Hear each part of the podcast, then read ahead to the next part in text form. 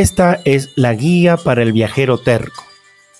Comentarios, sugerencias, anécdotas y consejos de viajeros. Pónganse cómodos.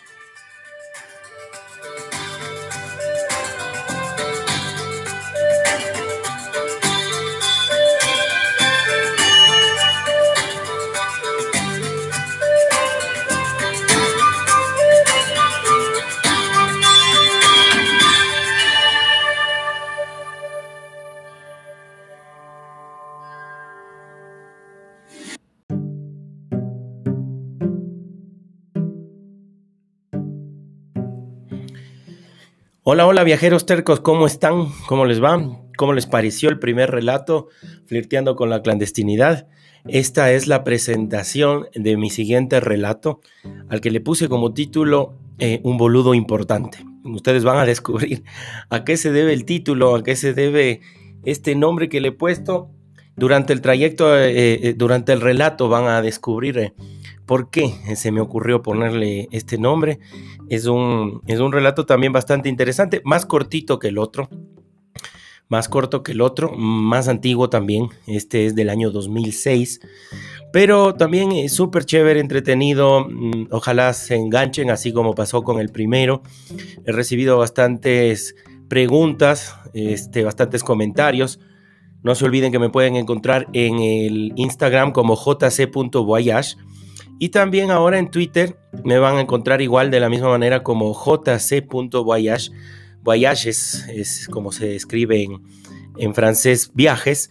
Y bueno, ahí puedo contestar a los comentarios, preguntas, sugerencias que me piden, bueno, eh, sobre viajes especialmente, pero en general también sobre eh, cultura, puede ser cualquier otro, otro el tema.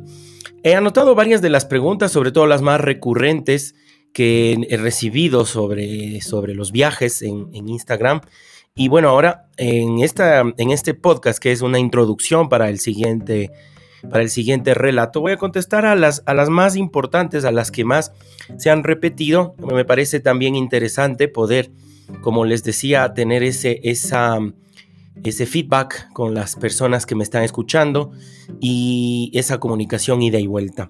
Una de las preguntas que se, que se repiten es, ¿Por qué el nombre, el título de Viajero Terco?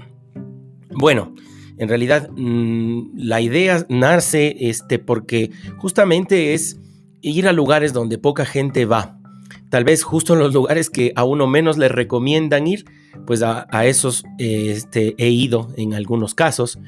Y bueno, no es por capricho, sino porque justamente nació en mí esta idea de, como digo, terquedad ir a conocer en persona y uno mismo las cosas que a uno le han contado. Y como digo en el relato, pues eh, las sorpresas que uno se lleva siempre son, son gratas, porque mm, la gente es más amable de lo que uno creía, los paisajes y las sociedades que uno, que uno las tiene como lugares prácticamente prohibidos de visitar, resulta que son muy bonitos y que vale la pena ir.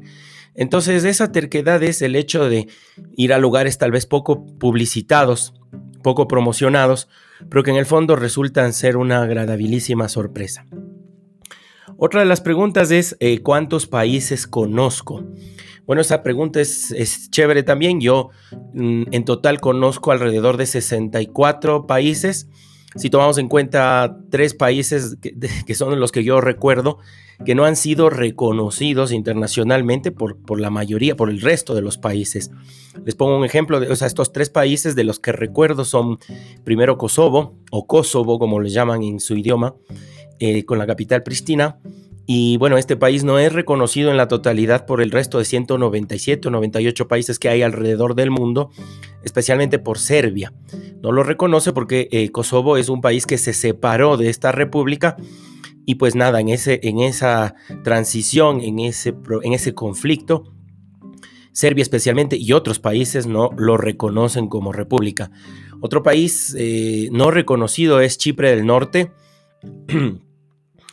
con la capital Nicosia. En realidad, dentro de Nicosia está una partecita en donde uno tiene que cruzar una frontera o algo parecido a una frontera, donde presenta el pasaporte. De hecho, manejan otra moneda, las liras turcas. y es una parte de Chipre que es reconocido más bien por Turquía, solamente por Turquía y prácticamente ningún otro país en el mundo, ¿no? Dos o tres países reconocen a esta semi-república, digamos que es Chipre del Norte, pero de hecho eh, uno presenta el pasaporte y tiene otra moneda. Otro de estos ejemplos es eh, Transnistria, es igual otro en, eh, enclave. tengo la duda de enclave y conclave, si ustedes quieren escribirme al Instagram o al Twitter y me, comentan. Mm, Transnistria, la capital Tiraspol, si no estoy mal, igual está en la mitad de la República de Moldavia y Ucrania. También uno para, presenta el pasaporte, cambia moneda e incluso cambia de idioma, porque en Moldavia se habla eh, rumano y en esta pequeña población chiquitita se habla mm, ruso, se usa el, el alfabeto cirílico con lo que uno siente realmente el cambio en esta ciudad, en este ciudad-país que sería Transnistria.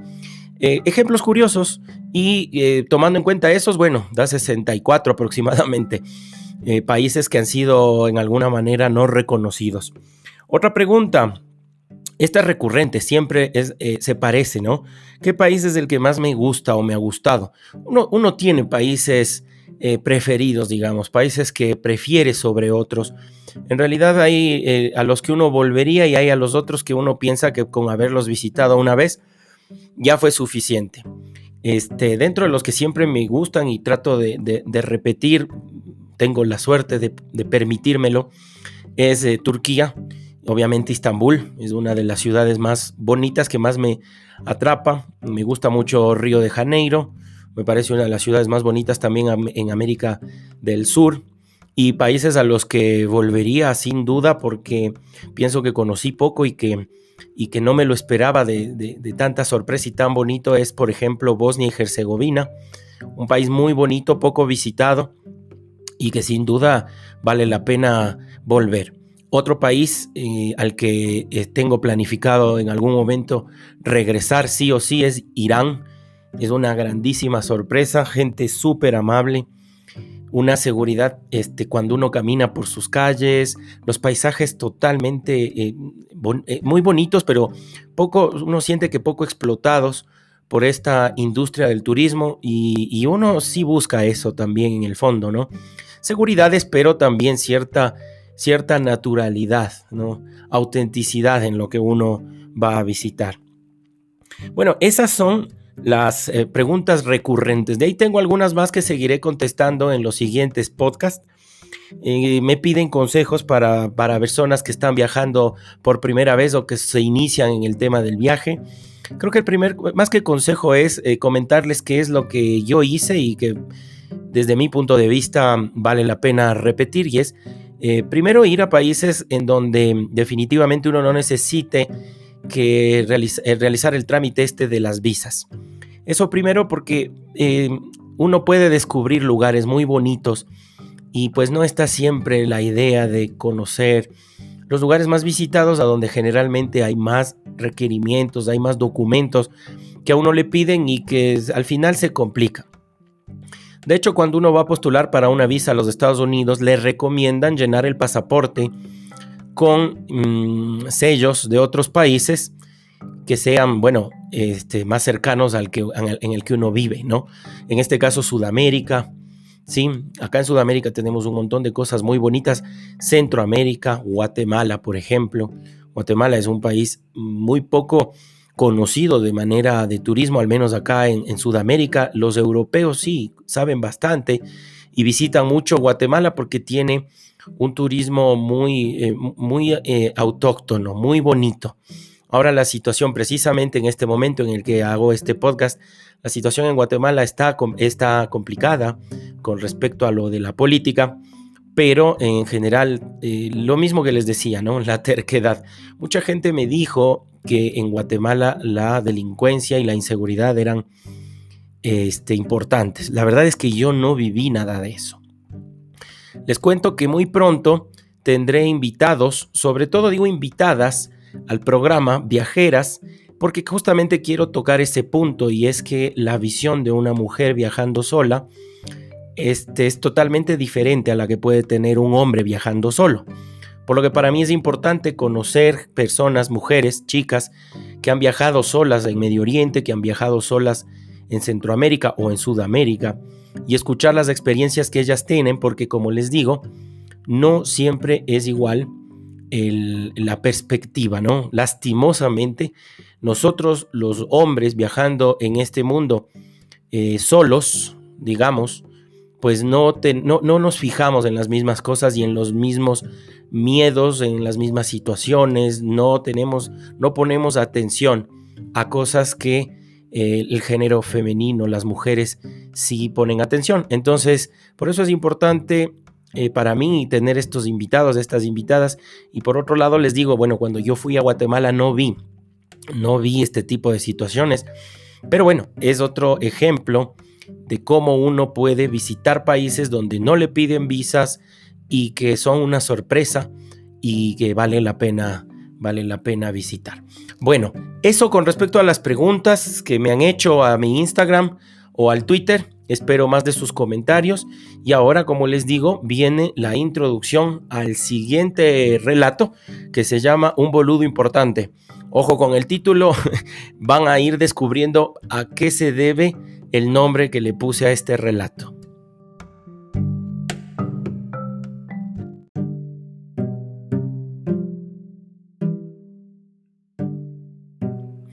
Bueno, como les decía, este relato es del año 2006.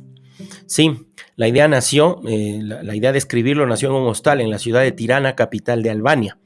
Yo estaba rodeado de chicos que pasaban el día entero enrollando tabaco o marihuana.